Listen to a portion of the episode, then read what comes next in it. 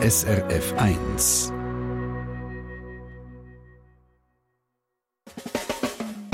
Deine Mundart auf SRF 1.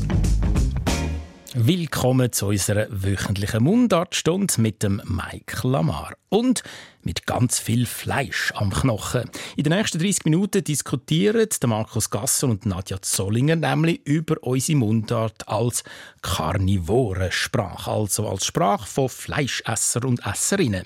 Die deutsche Sprache und auch unsere Mundart sind voll von Ausdrücken und Redewendungen, die auf die Haltung von Tier oder aufs Schlachten und Essen von Tier anspielen. Öppet ausnehmen zum Beispiel oder der Has liegt da im Pfeffer oder der Braten schmücken. Da fragen sich Markus und Nadja, wie gehen die, die vegan leben, eigentlich mit der doch eher fleischlastigen Sprache um? Und das führt sie außerdem zur Frage, wie man vegane Produkte soll oder darf anschreiben. Zum Beispiel Planted Chicken. Hm? Pflanzliches Poulet? Ein guter. Heute geht es um die Wurst. Hm? Ja, dann müssen wir uns aber gut metzgen. Mhm. ja, so wie die da zum Beispiel. Alles wird aus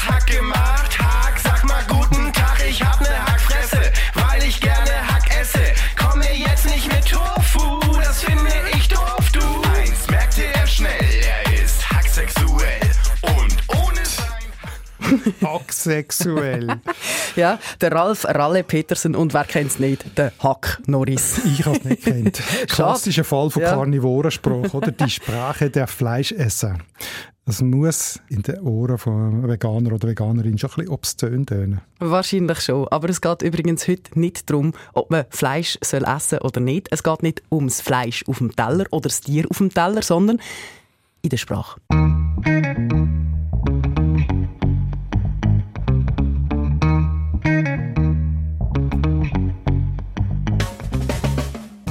Und zwar einerseits Redewendungen und Ausdrücke mit Fleisch und Tier. Da gibt es ja haufenweise. Ein ganzes Chancignon voll gibt es da von Ich denen. muss ein Hühnchen rupfen mit dir. Genau, ich habe mich gut gemetzelt. Ich fühle mich wie durch einen Fleischwolf gelassen oder ich würde Hackfleisch ausmachen. Hackfleisch.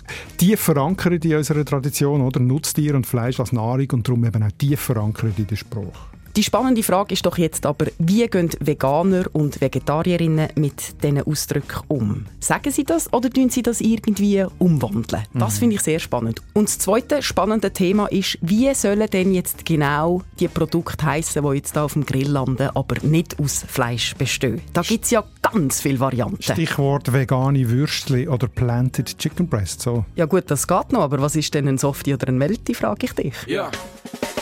Hinter Hanses Heiris Haus hustet 100 Hasen. Auf der anderen Seite flext der Freshie Du mit fettem Karren. Viele finden, unsere schöne Mundart ist am Go. Aber lots of people können den ganzen Trouble nicht verstehen.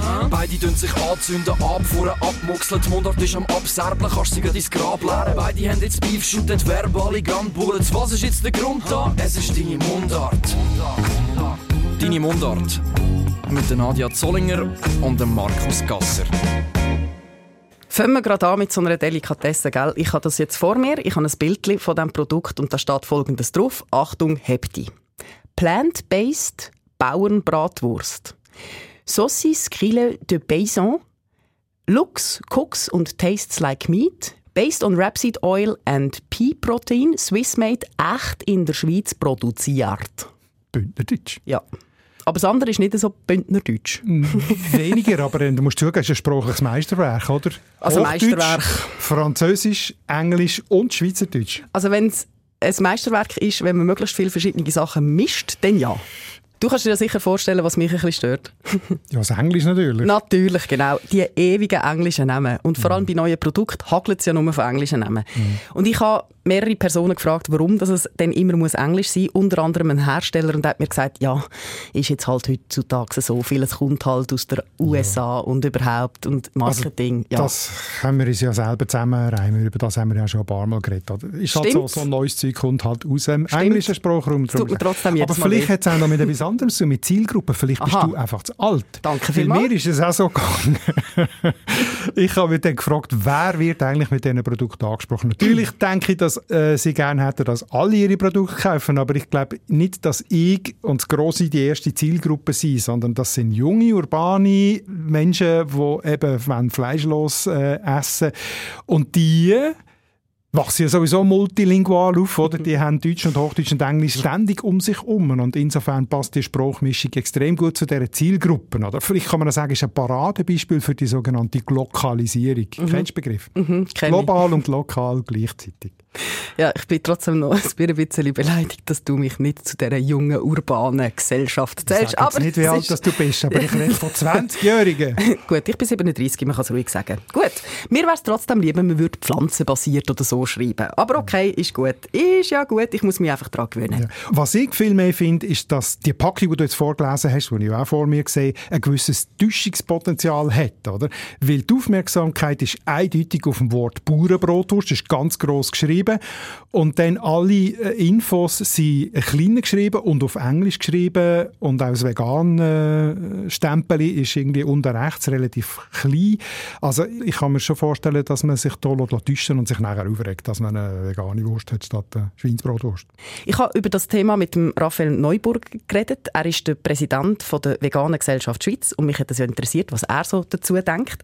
Zu diesen Vorwürfen, dass Menschen getäuscht werden, absichtlich mit so Produkten nehmen. Und er sagt Folgendes dazu. Da gibt ja auch die Industrie relativ heftig Gegensteuer und will das verbieten mit dem ein fadenscheinigen Argument, dass man da eine Konsumentinnen-Täuschung eigentlich betreibt, was ja, wenn man es ehrlich anschaut und auch Studien anschaut, ist das völlig lächerlich, dass da jemand zufällig zu einem pflanzlichen Schnitzel greift und, und dann äh, des Todes erschrickt, dass das nicht wirklich von einem töteten Tier stammt. Mit der Industrie meint natürlich Fleischindustrie Mhm. oder? und Käseindustrie. Und so. Also was, äh, der hat von einer Studie geredet. Gibt es Studien zum äh, Kaufverhalten der Leute?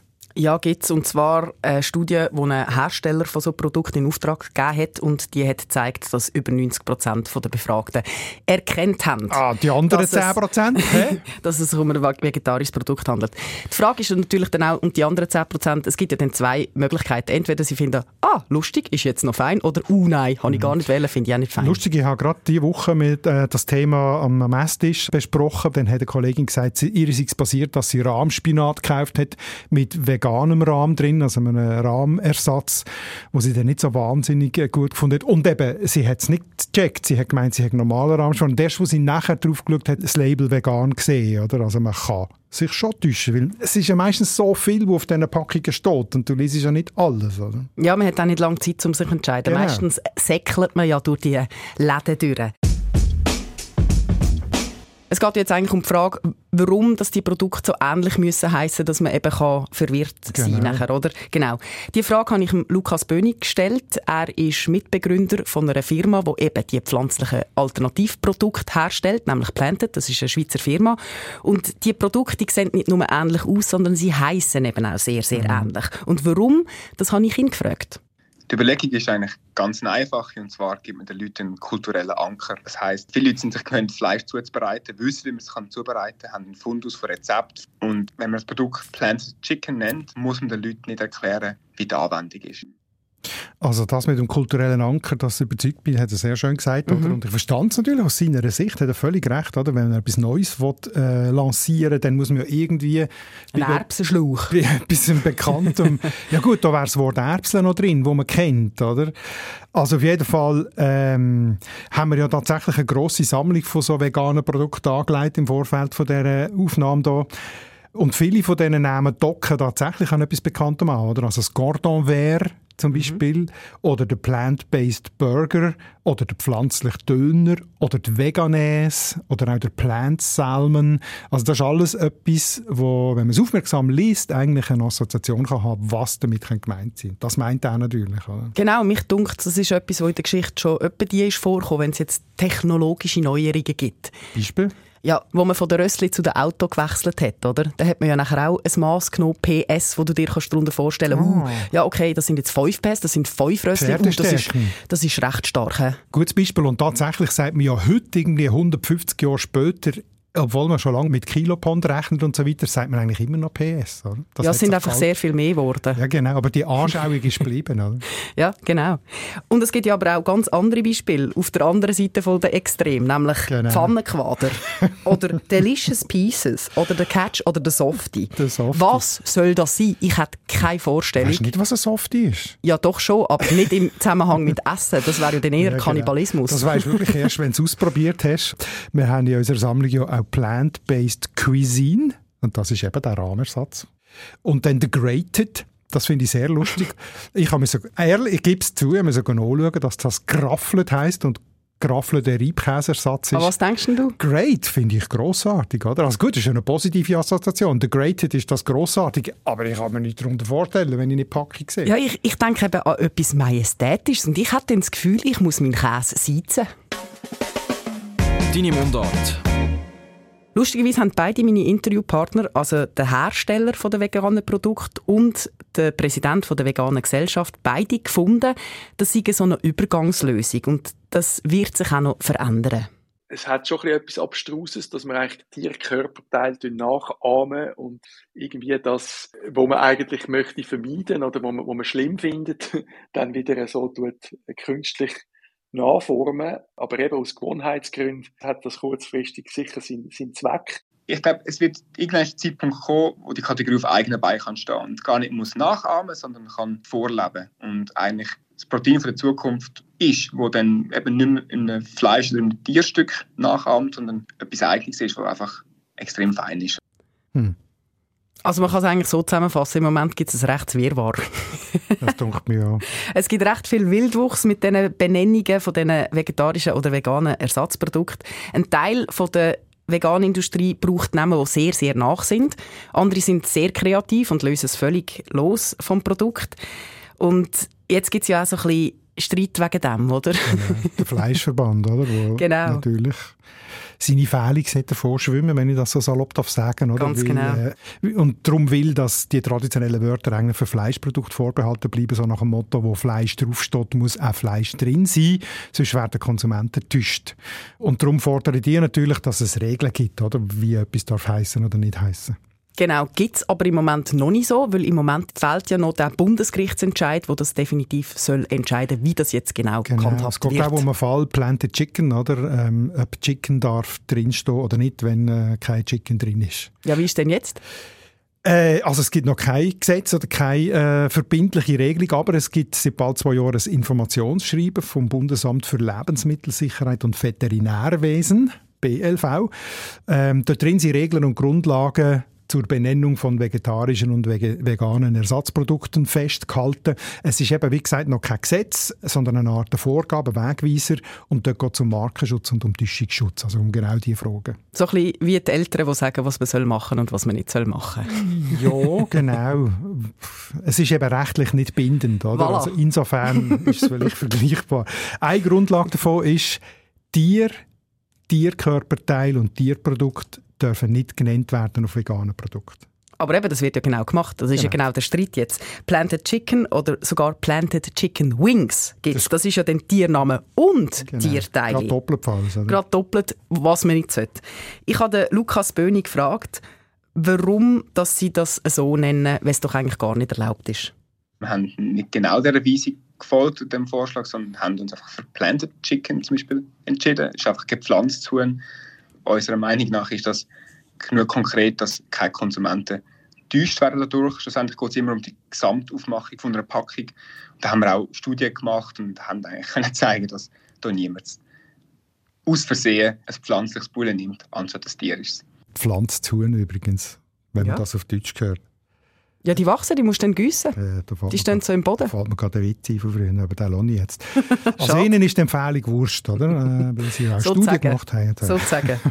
Was steht denn sonst noch so in dieser Wegleitung? Also ein wichtiger Punkt ist, so allgemeine Bezeichnungen oder Arten vom Schneiden und vom Verarbeiten von, vom Material sind erlaubt. Also geschnetzelt geht, oder? Das heisst ja einfach, dass man etwas klein schneidet. Stückchen, ja. Kackt geht auch, Stäbli geht auch, Burger geht auch, Wurst geht auch, weil das eigentlich eine Form ist und eine Art von der Verarbeitung, oder? Wo nicht zwingend muss Fleisch sein. Oder auch Schnitzel, Filet und Steak sind Arten, wie man das Fleisch schneidet oder etwas anderes. Das ist erlaubt. Wie ist denn mit der Bauernbratwurst? Wurst wäre ja gut, aber Bauernbratwurst? Bin ich extra nachschauen, oder? weil das ja unser erstes Beispiel war. Das wird im Infoblatt nicht explizit erwähnt, aber es gibt ganz viel so Wörter, die explizit erwähnt werden, nämlich äh, so typische Fleischproduktnamen wie Blutwurst, Bündnerfleisch, Servala, Kalbsbrotwurst, Landjäger, Salami, Schinken, Wienerli. Das ist alles nicht erlaubt für vegane Produkte, weil es Namen sind, wo Fleischerzeugnissen und Fleischzubereitungen vorbehalten sind, wie es heisst in der Wegweisung. Und darum habe ich das Gefühl, die Bauernbrotwurst gehört auch dazu. Du merkst es schon, wenn du selber redest, gell, habe ich das Gefühl, dass. Das ist jetzt schon ein bisschen schwammig. Es ist ein bisschen schwammig, genau. Ja. Also man sollte nicht schreiben, vegetarische Servola. Genau, das geht nicht. Wenn schon, dann müsste es noch mehr beschrieben sein, im Sinne von zu verwenden wie Servala oder vegane Alternative zu Blutwurst oder so, das ging. Also das dunkelt mir jetzt auch ein bisschen spitzfindig, wenn du es dann so musst umformulieren ja, es ist wirklich sehr, sehr spitzfindig. Auch Tierprodukte zum Beispiel sind nicht erlaubt und da wird es zum Teil noch spitzfindiger. Also du darfst nicht vegane Milch oder Sojamilch oder Mandelmilch draufschreiben weil Milch für die, die tierischen Produkte ähm, ähm, vorbehalten ist. Ja, aber nein, auf meiner Handcreme steht Mandelmilch. Eben genau. Also bei Kosmetika geht es. Ah, will ich es nicht trinken? Ja, kannst du nicht. Ich weiss nicht, wie es ist, wenn du jetzt deine Handcreme trinken Ich weiß nicht. Ich glaube, es ist ganz fettiges Maul. Dann würdest du vermutlich illegal. Nein, also bei äh, Nahrungsmitteln ist es nicht erlaubt, aber bei Kosmetika, Sonnenmilch und Seife ist es erlaubt. Wer kommt da noch draus, frage ich dich. Es wird in x Paragraphen beschrieben, was man sollte und was man nicht sollte. Und wenn man es dann anschaut, was daraus wird, dann ist das sehr ein wilder Ritt, würde ich sagen. Also ich habe noch eine Steigerung. äh, Erzähl. Dort bin sogar ich an Grenzen gekommen, bis ich es wirklich begriffen habe. Mhm. Also Veganes mhm. oder Velami. Also mit V geschrieben. Mit V geschrieben, mhm. also wo Mayonnaise oder Salami-Ersatzprodukt, mhm. ist erlaubt, weil es ist phonetisch zwar sehr ähnlich, aber doch eigenständig. Nicht erlaubt ist Fleischkäse mit V oder Fisch mit V oder Eigelb mit Y oder Milch mit Y. Weil es nicht eigenständig ist, oder Ja, weil es, weil es eine zu kleine Veränderung ist. Weil es zu, no, nur das Y statt I bei Milch ähm, ist eine zu wenig grosse Veränderung. Oder das lustigste Beispiel, das sie tatsächlich so in diesem Infoblatt vom Bund ähm, zitieren, ist mhm. ein Käseersatzprodukt, wenn es mhm. Cheesy heisst, wenn das mit C-H-E-E -E schreibst Käse, mhm. nicht erlaubt, ist es noch bei Käse. Oh. Aber wenn du es mit T-S-C-H-I-I-S-I, also Cheesy, Englisch, aber Deutsch geschrieben, dann ist es erlaubt, weil es weit genug weg ist vom Original. Jesus Gott. Da sind wir also schon sehr im äh, Spitzfindigkeitsmodus. ich finde es aber schön, wie kreativ das mit der Sprache umgegangen wird. Jetzt ja. muss ich dir noch meinen Liebling sagen. Mein Liebling ist nämlich der Fozzarella. da gibt's? Ja. ich finde es herrlich. Da ja. muss man ja nicht einmal eine verdorbene Fantasie haben, um allenfalls an etwas anderes zu denken. Nein, die Frage ist vor allem, wie ist der Name zustande gekommen? Ich stelle mir so ein kleines Tischchen vor, wo fünf, fünf Männer hocken und finden, Mozzarella, ja, das ist eine gute Idee. Vielleicht würde sie sagen, aber nein, man spricht es Mozzarella aus. Ja, wie auch immer. Ah. Okay. Ich würde sagen, wir warten jetzt einfach mal den Bundesgerichtsentscheid ab und schauen dann, was mit diesen Produktnamen passiert. Mhm. Vielleicht müssen sich dann gewisse neuen Namen überlegen. Und dann kann man ja wieder kreativ werden. Das bleibt spannend. Wie würdest du die Produkte nennen? Also ich kann jetzt keine Idee vernehmen, aber ich wäre schon für ein grosses Herz. Oder? Also ich finde äh, die Kreativität, aber so, dass man doch aus dem Namen herausgespürt, was es ist, finde ich schon richtig. Aber einfach, wenn man es etwas Bauernbrotwurst nennt, dann müsste sofort gleich schnell, wie man das Wort Bauernbrotwurst sieht, muss man eigentlich auf der Packung sehen, dass das ein veganes Ersatzprodukt ist. Dann bin ich schon zufrieden.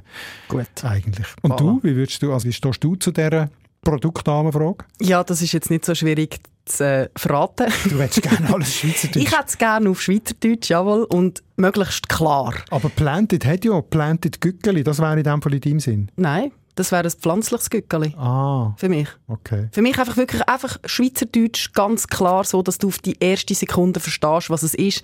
Was ich auch nicht gerne habe, ist, wenn man dann hinten muss das Kleidruck lesen, was drinnen ist. Man könnte es vielleicht Pflanzengückeli nennen. Pflanzengückeli ist ja. für mich völlig gut. Am, am mhm. liebsten wäre es mir noch, wenn man noch wüsste, aus was das es ist. Pflanzengückeli aus Erbsli? Zum Beispiel. Okay. Bin ich voll am Start. Finde ich super. Übrigens, Wer das sehr schön formuliert, wie wir jetzt mit dem ganzen Hickhacksel umgehen, ist unser Endo. Wir können sich auch einfach darauf besinnen, dass es im Grunde genommen Wurst ist, wie die Sachen heissen. Und so wette ich auch all die Grillfeste ab jetzt zur kampffreien Zone erklären. Weil ob Fleisch oder vegetarisch, wichtig ist doch, dass es gar ist. Voilà. Voilà. Und mit dem können wir doch zu unserem grossen zweiten Thema kommen, nämlich die Karnivorensprache. Und mit dem meine ich unsere Alltagssprache. Weil die ist ja wirklich voll von Tier und von Tierprodukten. Wir haben ja schon mal eine Episode gemacht zum Thema Tier in der Sprache mit dem Christian Schmid, wo auch ganz viele Flüche drin sind, gell? so du dummes Huhn, du blöde Geiss. Genau. Und jetzt geht es aber auch noch um die ganzen Fleischwörter. Wir haben ja im Vorfeld ein paar solche gesammelt und auch unsere Hörerschaft hat fließig kommentiert. Silvia hat zum Beispiel geschrieben, den Speck durchs Maul durchziehen oder mit jemandem ein Hühnchen rupfen. Oder die Maya hat gefunden, ich mache dich zu Hackfleisch. Also es sind viele Redewendungen aus dem Schlachthof und aus der Küche, oder? Sehr viel. genau. Es gibt zum Beispiel noch zu wenig Fleisch am Knochen, fühle mich wie die Made im Speck oder in Fleisch und Blut übergehen, Da was muss Silvia ich- geschickt hat. Ja, in Fleisch und Blut übergehen, das äh, habe ich auch gesehen. Ähm, das hat ja eigentlich nichts mit Schlachten und mit Tieressen zu tun. Da ist das menschliche Fleisch gemeint, oder? Das geht mir in Fleisch und Blut über, heisst es geht mir, es geht ganz tief rein, es geht als Lebige, als eigene, an meinen eigenen Körper. Also das Wort Fleisch ist da, hat nicht mit Fleischessen zu tun, oder, sondern, mit... Das das mit- eigene Fleisch. das eigene Fleisch, oder? Also wie in der Bibel, der Geist ist willig, äh, allein das Fleisch ist schwach. Da ist ja eigentlich auch das Körperliche gemeint, oder? Also es ist ein Bild für einen menschlichen Körper. Also das passt nicht ganz in diese Serie rein. Was ist denn mit einer Wurst ein Hammer abschlagen? Das habe ich noch nie gehört. Ich habe ich Von auch noch nie gehört. Es sehr schön. Mit einer Wurst den Hammer abschlagen. Ich muss recherchieren. Gibt es tatsächlich als Wer gewinnt da? der, der das macht, also wenn es schafft, er tut, es heißt nämlich, er tut mit wenig Einsatz einen grossen Gewinn machen. Also man will mehr erreichen, als dass man in etwas reinsteckt. Aber ist denn das so David und Goliath mäßig? Also funktioniert es denn oder ist es aussichtslos? Ich habe es noch nicht ganz verstanden. Ja, das kommt dann darauf an, ob es dir gelingt, oder? Wenn du sagst, Aha. ey, ich habe mit einer Wurst, äh, was, ich habe mit einer Wurst den Hammer abgeschlagen, dann ist es gelungen. Und wenn du sagst, der will wieder mit einer Wurst den Hammer abschlagen, dann Dann zweifelst du, nicht dass es denkt. Und äh, so. Finde ich schön. Ich tue Gell? das. Merken wir ja, uns. Das nehme ich, ja. Und wie ist es mit «da schmöckst du braten»? Das ist äh, ein Beispiel, wo weit, weit zurückgeht. Äh, das ist schon im äh, Latinischen, beim Horaz belegt. Supinor nasum nidore. Ich beuge mich zurück, um mit der Nase den Bratenduft einzuziehen, also den Braten riechen. Der Martin Luther hat es äh, viel gebraucht, äh, vor 500 Jahren im deutschen Sprachen bekannt gemacht, hat also eine lange Geschichte. Okay. Spannend. Zurück zu denen, die ich nicht nicht mehr dazugehöre, zu den Jungen, die Englisch reden. Gell? Roasten oder grillen. Das kommt mir noch in Sinn.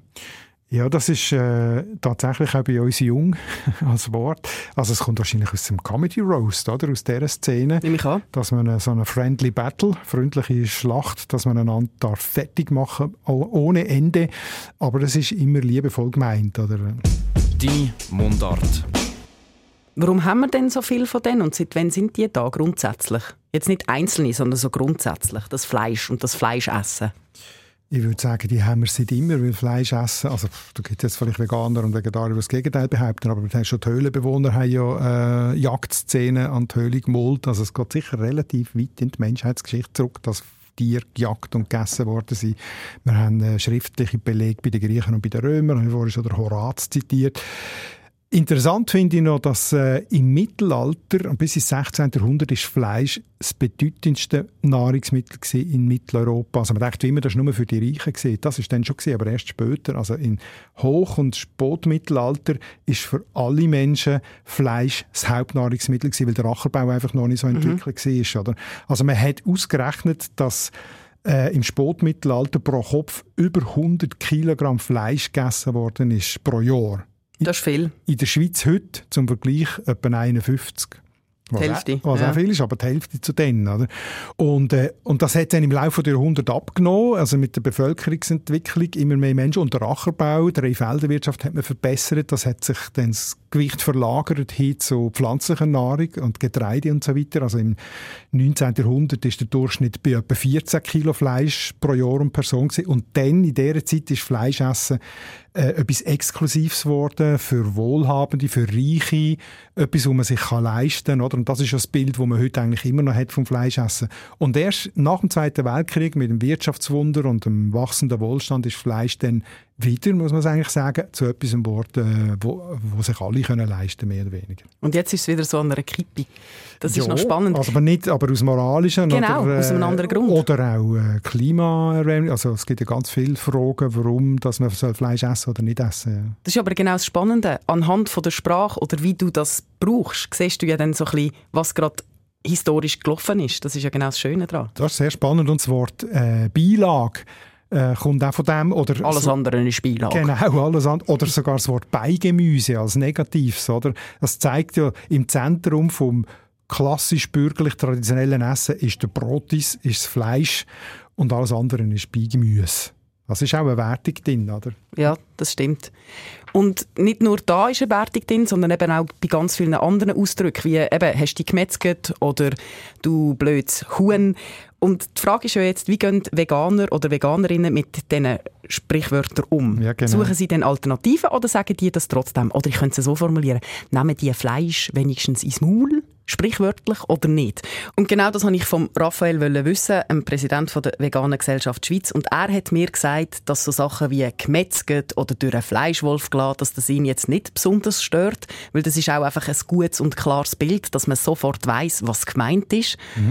Aber er hat einen anderen Punkt, der ihm persönlich wichtig ist. wir so, wo uns um die Befindlichkeit von, von anderen Spezies sehr kümmern, geben uns schon Mühe, dass wir eben nicht die abwertenden äh, Blödshuhn und so weiter tun, tun verwenden.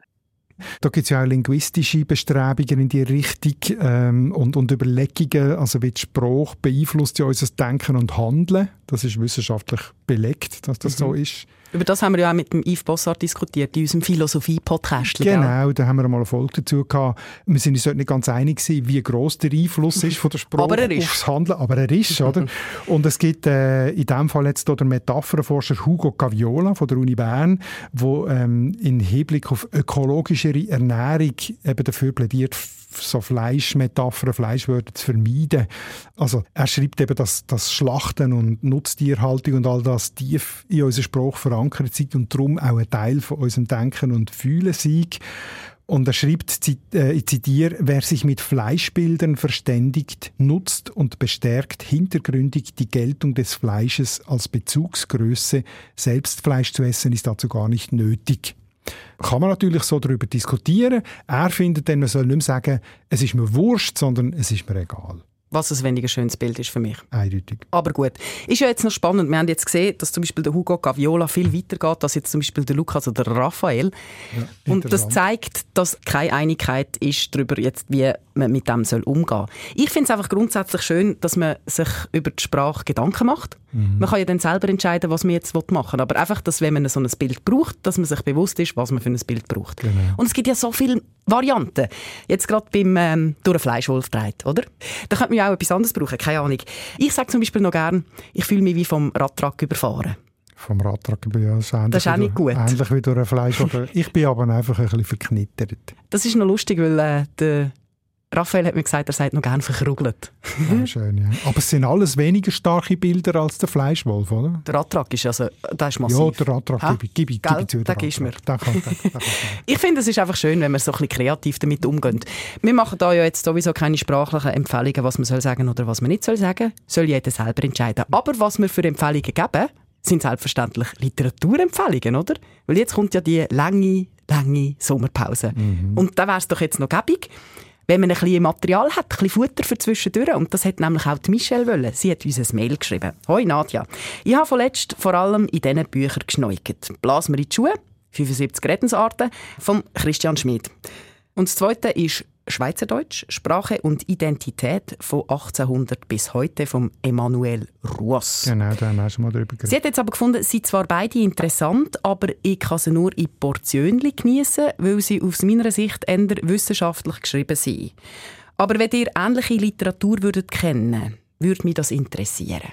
Also, Markus, was hast du für Tipps? Gell? Äh, es ist klar, die Prämisse, es sollte nicht zu trocken sein. Ja, ich habe es verstanden. Ich has nicht verstanden. zu trocken, Also, schau, aber gleich unterhaltsam Aber und, und informativ. hä? Jawohl. Also, äh, mein erster und heißeste Tipp ist immer der gleiche, der kleine Sprachatlas. Kleiner Sprachatlas der deutschen Schweiz. Huber Verlag Frauenfeld.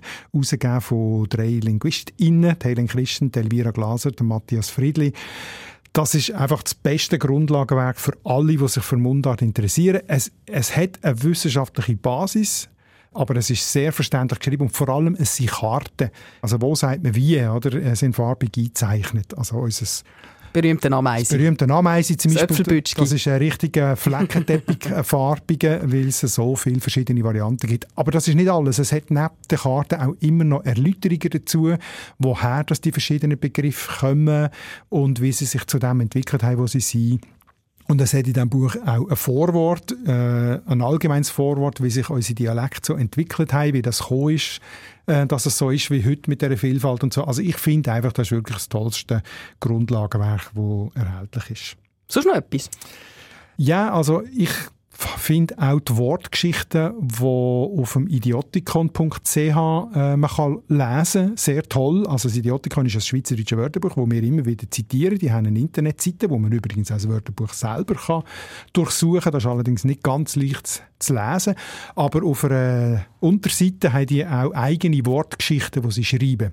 Und die sind sehr schön geschrieben und sehr informativ. Ich glaube, über 100 inzwischen. Also da kann man auch sehr viele einzelne Informationen Also mal auf idiotikon.ch.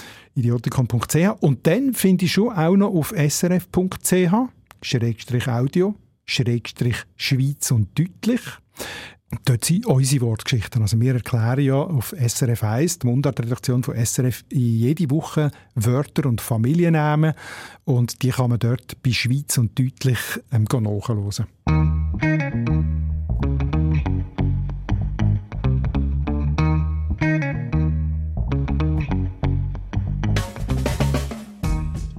Sehr schön, da haben wir doch jetzt etwas zu tun, weil es geht jetzt nämlich ein Weile. Wir kommen erst Ende August wieder. Aber dann mit einem wahnsinnig schönen Thema, da freue ich mich ja jetzt schon drauf. Ich habe immer so schuderhaft Freude, wenn die Statistik wieder rauskommt. Vornamen. Ja, die beliebtesten Vornamen. Beliebtesten Vornamen. Es ist schön. Das ist wie eine Hitparade. Einfach nicht mit Liedern, sondern mit Namen. Und ich habe schon so ein bisschen das Gefühl, wir kommen dann um zwei, drei Klischee-Schubladen nicht um.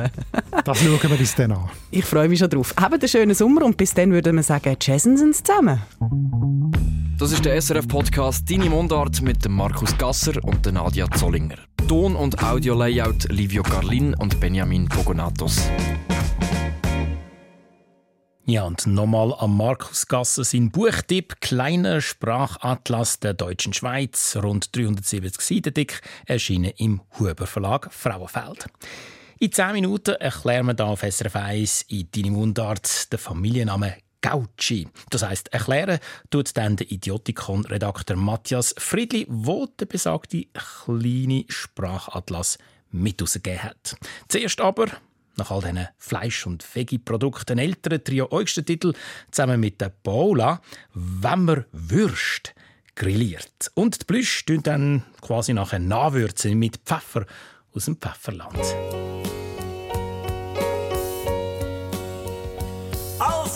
Jetzt, traritrara, ist Paola endlich da. Wir drei, wir sind parat für den Empfang. Leider sind die Würste noch roh. Hätte ich später sollen kommen Ja, kannst denken, es geht jetzt sicher nicht mehr lang. Nur geschwind den Blasbalg nehmen, den Glusen Fuß geben. Wie du komm, steh vorne den Nebenweiler Föhn. Kannst den Serbila nicht so lassen, musst ihn drüllen für Paola. Und durch ist er sicher wunderschön. Wenn man grilliert, wird's gemütlich. Es kommt beim Bröteln doch nicht auf die Minuten an. Wenn man grilliert, wird's gemütlich. Nur zum gemütlich sein, sollst einfach Nerven haben. Ja, es nützt nichts, wenn du nach einer Viertelstunde eine Wut hast. Weil nur Rauch und Gestank und überhaupt kein Glut hast. Wenn man Würst grilliert, wird's gemütlich. Und läuft alles krumm, dann kannst du in die Wirtschaft gehen. Wenn man Würst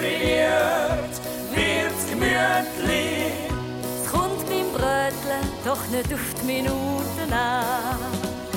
Wenn man Würst grilliert, wird's gemütlich. Nur zum gemütlich sein sollst einfach Nerven haben. Ja, es nützt nichts, wenn du nach einer Viertelstunde eine Wut hast. Weil nur Rauch und Gestank und überhaupt keine Glut hast. Wenn man würd grilliert, wird's gemütlich und läuft alles krumm, dann kannst du in die Wirtschaft gehen.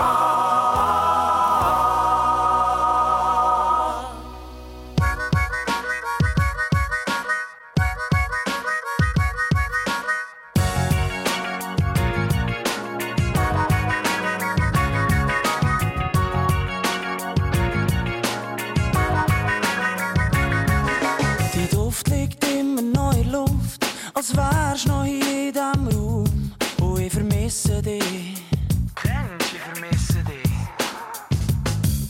Das Halstuch, das du hast vergessen bei mir, erzählt mir noch einmal unsere Geschichte. Und ich vermisse dich. Vermisse, vermisse, vermisse, vermisse dich. Und trotzdem ist mir gleich, bleib doch dort,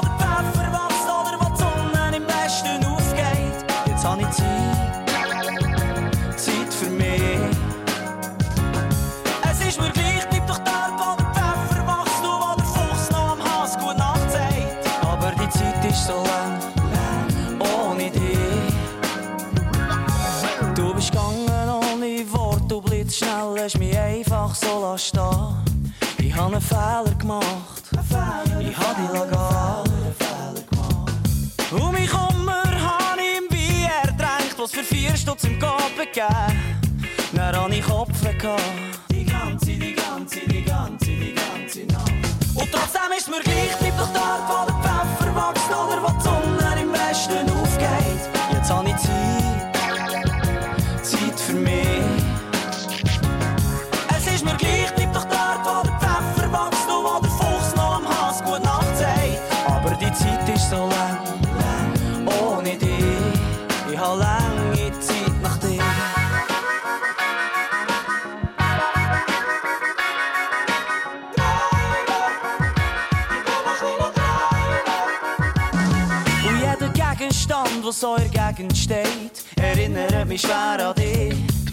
schwer wie die Katze, die ich rausgefallen weil ich den Platz abbraucht für mich.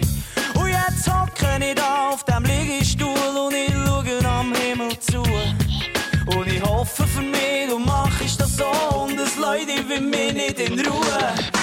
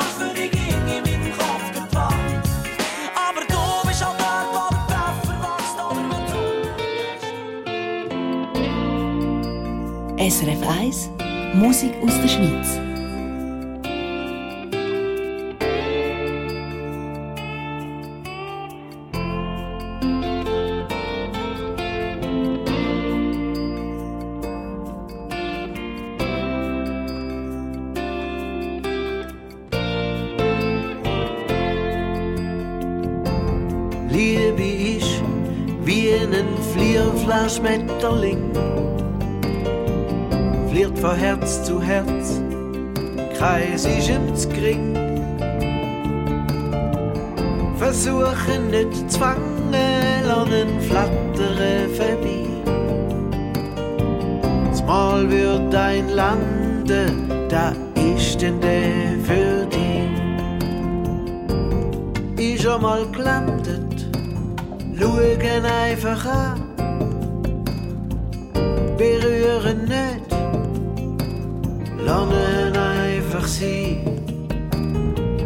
Macht daran vertraut und prägt daran nur ein. Schau, wie er ist, nicht wie denn du willst haben. Liebe ich wie ein Flierflaschmetterling, flirt von Herz zu Herz, Kreis ist ins Kring. Versuchen nicht zu fangen, lernen flattere vorbei. Mal wird dein Lande, da ist denn der für dich. Aber bald schon hast ein Glück echt zu wenig traut. Ohne dass es gemerkt hast, hast es Chefi umgebaut. Aus goldigen Maschen und aus starken Wort hast halt gehabt, so Flügel nicht mehr fort. Liebe ich wie ein Flierflaschmetterling, flirt von Herz zu Herz, Kreis ist ins Kring. Versuchen nicht zu fangen, lernen flattere vorbei. Mal wird dein Lande, da ist denn der für dich. Aber der Morgen hat das Chefi nicht vertreibt, ist zu den Blumen in Welker gebracht, hat den Falter gefunden, hat tanzet die ganze Nacht hast ihn verstoßen, hast es nicht vertreibt. Wird nie mehr flügen, dein gele Schmetterling. Sturm hat den gestrandet, Flügel brochen im Wind. Ist so deine Fantasie.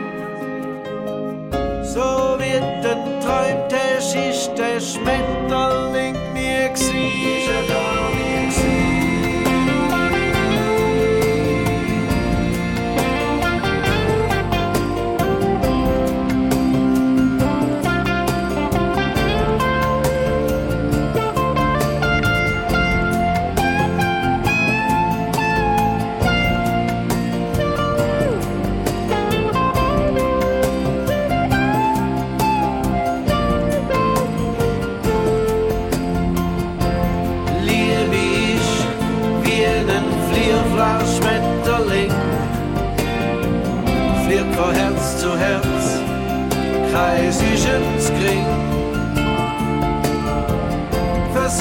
Zu fangen, lernen flattere vorbei. Mal wird dein Lande, da ist denn für dich. Mal wird dein Lande, da ist denn für. Die Galgenvögel mit Farfalla. Ja, Farfalle sind nicht nur Teigwaren, sondern auch Schmetterlinge. Deine Mundart Schnabelweid jeden Donnerstagabend hier auf SRF 1. Und jetzt unsere Rubrik zu Schweizer Nachnamen. Die Elisabeth Gautschi aus Rheinach im Kanton Aargau hat sich bei uns gemeldet. Sie kann ihren Familienstammbaum 400 Jahre weit zurückverfolgen, also beachtlich weit, würde ich meinen. Sie hat aber noch nicht herausgefunden, was ihr Familienname Gautschi eigentlich bedeutet. Dafür hat unser Mundartredakteur Simon Lüthold mit dem Matthias Friedli vom Schweizerischen Idiotikon geredet. Matthias, Elisabeth Gautschi wird mehr über ihren Familiennamen erfahren. Sie schreibt, ihre Heimatort sei Rheinach im Aargau und man sagt, die Gautschis stammen von französischen Fahrenden ab. Was kannst du uns zu dem sagen? Vielleicht greife ich gerade zuerst der Heimatort von Elisabeth Gauci auf. Rheinach liegt im aargauischen Wienetal und der Name Gauci ist tatsächlich nur im Wienetal altverbürgert, dort aber praktisch in allen Orten. Z Gontenschwil gibt es den Namen auch mit Y, so wie sich die Radio- und Fernsehikone Heiner Gauci geschrieben hat. Seine Vorfahren sind von Gontenschwil gekommen. Also dann wäre der Name schon mal verortet und was sagst du jetzt zu dieser Geschichte, dass die Gauchis von französischen Fahrenden abstammen? Ja, ich kann mir einen Reim drauf machen. Eine Erklärung für den Namen Gauci ist nämlich, dass der Name aufs Wort Caverce zurückgeht. Caverce sind Geldhändler aus Südfrankreich. Ihre Bezeichnung leitet sich vor südfranzösischen Stadt Gaor ab. Und wie kommen französische Geldhändler in die Schweiz? Ja, im Spätmittelalter ist mit dem Aufschwung von Handel und Gewerbe der Geldverkehr immer wichtiger geworden und es hat Leute gebraucht, die mit Geld gehandelt haben und Kredit vergeben haben. Das Metier ist zuerst von Juden und südeuropäischen Händlern geführt worden. Aus Italien sind Lombarden in die heutige Schweiz gekommen und aus Frankreich die Kaverce. Und das ist stichhaltig, dass aus dieser Bezeichnung Kaverce der Name Gauci geworden ist. Man sieht die Urkunden aus der Region die Entwicklung von dieser Bezeichnung vom Beinamen zum Familiennamen. 1322 ist von einem Johanns der Gauverschi dreht. Der Johann wird also als Geldhändler identifiziert, Gauerschi ist ein Beiname. Gut 200 Jahre später gefingen ich einen Uli Gaverci. In diesem Fall ist die Bezeichnung Gaverci schon ziemlich sicher zum Familiennamen geworden, weil der Artikel «der» fehlt. Von dem her stimmt das. Lautlich passt aber Gaverci und Gauci nicht ganz zusammen, auch wenn zum Beispiel die Herausgeber der Aargauer Rechtsquelle die beiden Namen kommentarlos zusammenfassen und in eine Linie stellen. Aber du meinst, es braucht in dem Fall eine andere Erklärung für den Namen Gauci? Ja, und zwar macht mich stutzig, dass der Name Gaverci über eine lange Zeit relativ konstant geblieben ist.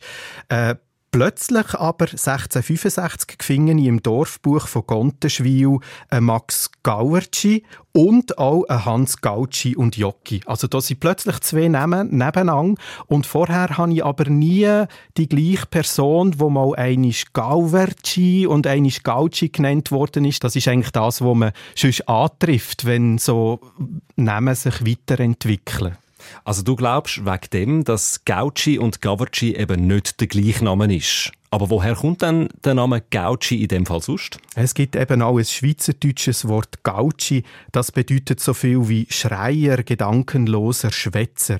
Ich denke, dass man der erste Gauci wegen seiner Geschwätzigkeit als Gauci bezeichnet hat. Der heutige Familienname ist also aus einem Übernamen entstanden. Es ist relativ verbreitet, dass man Personen aufgrund von ihrer Äußerungsweise bezeichnet. Die gleiche motivische Herkunft haben zum Beispiel die Familiennamen Brecker, Brogli, Schreier etc. So weit, so gut. Arig ist aber, dass der Familienname Gaverci verschwindet. Der lässt sich im 18. Jahrhundert nicht mehr greifen. Das mit den Gaucis und Gavercis ist also ein Fall, wo gar nicht so einfach aufzudröseln ist. Aha, Gauci ist laut Matthias Friedli vom Idiotikon also vermutlich mal eine Übernahme für jemanden, der umgeschrauen hat oder sonst blödes Zeug von sich gegeben hat, was für den legendärsten Gauci definitiv nicht gegolten hat. Hallo, Münster, hier spricht Heiner Gauci in New York.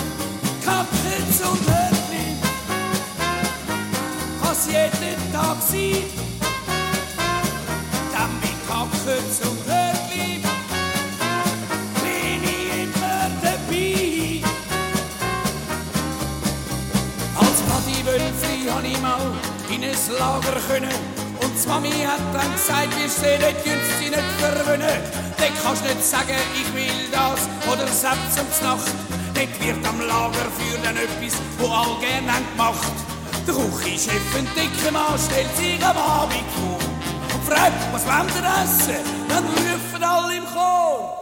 Hörnli und Brachets, kann's geben jeden Tag. Willi Hörnli und Kackets, fürs Leben kein Mag. Ja, Kackets und Hörnli, kann's jeden Tag sein. Dann die Kackets und Hörnli, bin ich immer dabei. 20 habe ich dann im 5 eine Mansarde genommen. Und die Schlummermutter, die hat gesagt, kannst zu uns essen kommen. Wir essen zwar sehr einfach und mein Mann, isst halt alles. Doch mach ich separat für dich ein feines Holzstück vom Hals. Da sag ich, ich will keine extra Wurst, kein Filet, kein Gottlieb. Im Schlummermütti, lass nur zu, was ich am liebsten will. Hörnli und Ackets. Ackets und Hörnli. Kann's geben jeden Tag. Willi Hörnli und Kackets. Kackets und Hörnli. Fürs Leben gern mag. Kackets und Hörnli. Hörnli und Kackets. Kann's jeden Tag sein. Dann bei Kackets und Hörnli. Hörnli und Kackets.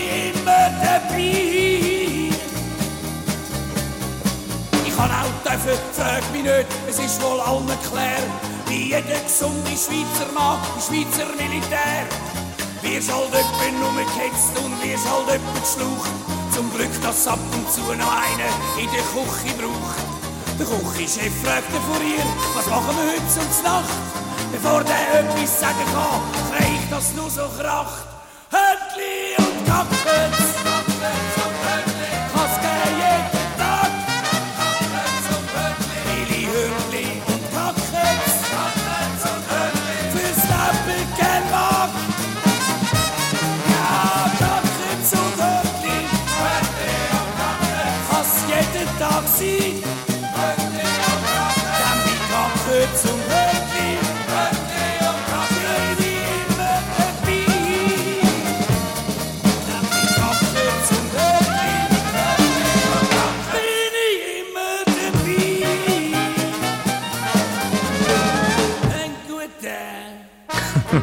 Necki im Dixieland-Stil, Hörnli und Kackets. Viel Kulinarik heute in dieser Stunde, wo wir es in der ersten Hälfte von Fleisch- und Veggie-Ausdrücken hatten. Wir sind fast am Ende unserer Mundartstunde. Unser Podcast «Deine Mundart» hat, wie vorhin gesagt, Sommerpause.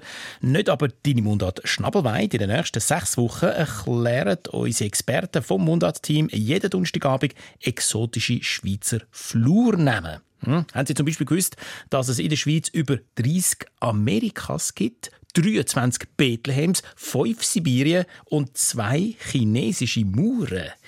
Wie kommen die Namen in die Deutschschweizer Flurnamenlandschaft? Überraschende und interessante Geschichten plus ein Einblick in die Vergangenheit und in die Sprachgeschichte. Ab nächste Woche also jeweils vom 8 bis am 9. Redaktion heute Nadja Zollinger, Markus Gasser und Simon Lüthold. Musikredaktion Alexander Walbeck. Deine Mundart. Alles über Dialekt. Jetzt auf srf1.ch. Nach den 9 Nachrichten der Nachtclub mit meinem Kollegen Magnus Ränkli. Am Mikrofon verabschiedet sich der Mike Lamar.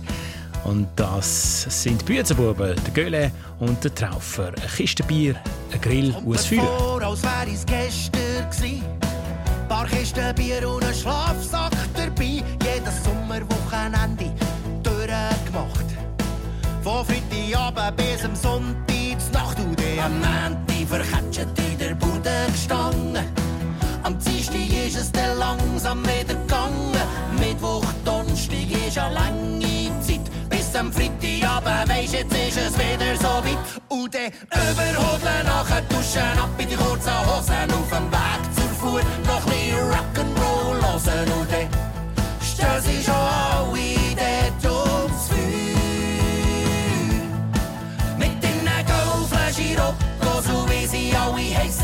Stolzen Göttlen und die heissen Geissen. gute Zeit haben, das ist nicht teuer. Es braucht eine Kiste Bier, ein Grill und ein Feuer.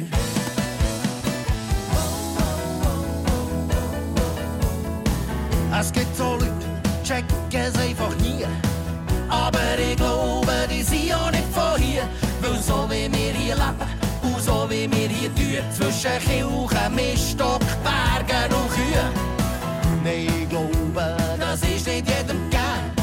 Unser Lifestyle, der kann nicht jeder nehmen. Wir gehen früh werken und spät ins Nest. Und am Wochenende, ja, da gibst du noch den Rest.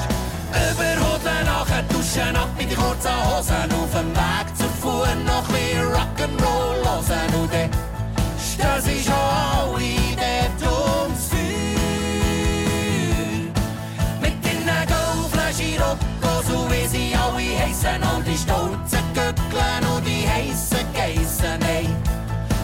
gute Zeit haben, das ist nicht teuer. Es braucht eine Kiste Bier, ein Grill und ein Feuer. Yeah! Überhodeln, nachher duschen, ab in die kurzen Hosen. Auf dem Weg zur Fuhr noch ein bisschen Rock'n'Roll hören. Und dann stehen sie schon alle dort ums Feuer. Mit den Goldflaschen Rocco, so wie sie alle heissen. All die stolzen und heissen. Hey, eine gute Zeit haben, das ist nicht teuer. Es braucht eine Kiste Bier, ein Grill und ein.